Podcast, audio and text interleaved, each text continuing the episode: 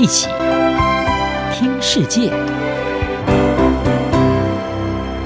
欢迎来到一起听世界，请听一下中央广播电台的国际专题报道。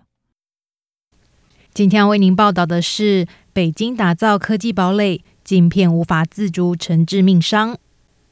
面对全球抗中浪潮持续升高，以及乌克兰战争催化下，中国国家主席习近平力图要打造一座中国堡垒，要让中国在关键的科技业等领域做到能够自给自足。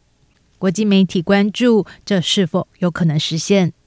美中贸易战开打四年来，拜登政府除了在九月初宣布维持前总统川普对中国实施的关税措施之外，也持续限制中国的晶片业发展。拜登政府在八月升级了制裁力道，把记忆体晶片列入设备出口禁令。这是美国首次管制没有军事用途的记忆体晶片，让中国的科技业又遭到了一记重击。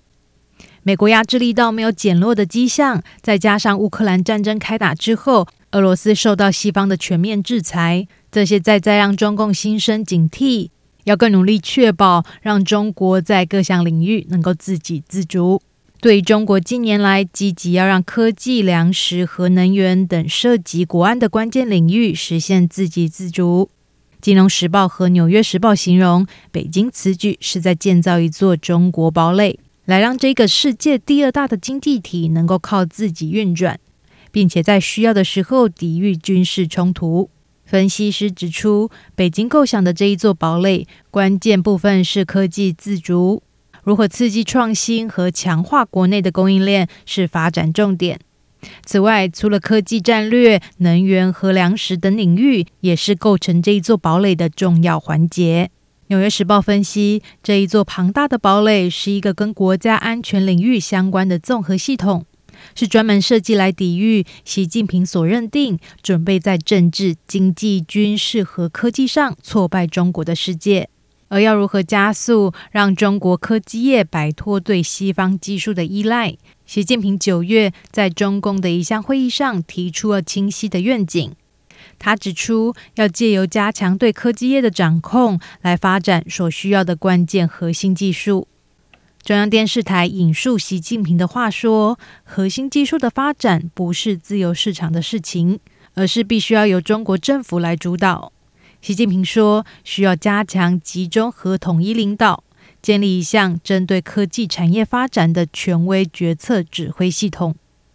不过，在现实上，北京想要摆脱对西方科技的依赖，要能够在半导体方面自给自足，是其中的关键。半导体仰赖进口，被认为是中国工业的一项致命弱点。美国半导体协会的报告指出，在二零二零年，中国进口了高达三千七百八十亿美元的半导体。对北京来说，这是一项严重的供应链漏洞。北京已经提出要对半导体发展投入一千五百亿美元，这是拜登承诺用于支持美国国内半导体产业资金的三倍之多，因而备受各界关注。不过，一些分析人士表示，尽管中国准备投入巨额资金用在晶片产业发展，不过要实现半导体完全自给自足，事实上是一种幻想，因为这个产业的复杂度高，而且互相关联，没有一个国家可以做到一手包办。研究中国经济的龙舟经讯分析师王丹说，在晶片上自给自足，对任何国家来说都是一种幻想。即便像是中国和美国这样大的国家，要巩固中国科技堡垒的另一项努力，就是培育相关中小企业。中国九月初把八千九百九十七家企业认定为小巨人企业，将会协助对这一些企业的融资，并让他们享有税收优惠。而这些企业被期待要能够帮助中国与美国和其他西方大国竞争。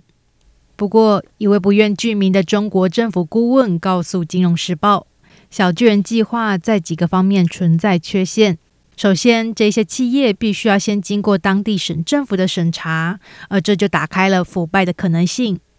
与此同时，政府单位不是科技产业专业，他们要如何对公司的前景做出评估，受到了质疑。在另外一方面，伦敦大学亚非学院教授郑瑞生向世界警告。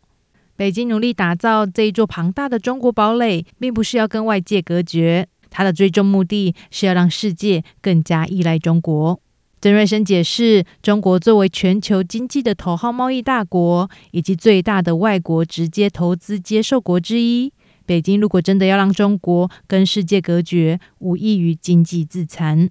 相反的，曾瑞生分析，习近平正在建造一系列的前沿基地，来提升中国在世界上的地位。他说，北京认为最重要的是让中国成为一个创新强国。拥有其他人希望中国跟他们分享的技术，来让他们依赖中国。北京要如何推进打造科技堡垒的目标，将持续受到国际关注。而在关键的晶片研发和制程上难以做到一手包办，仍是北京的最大弱点。以上专题由杨广编译，张雅涵撰稿播报。谢谢收听。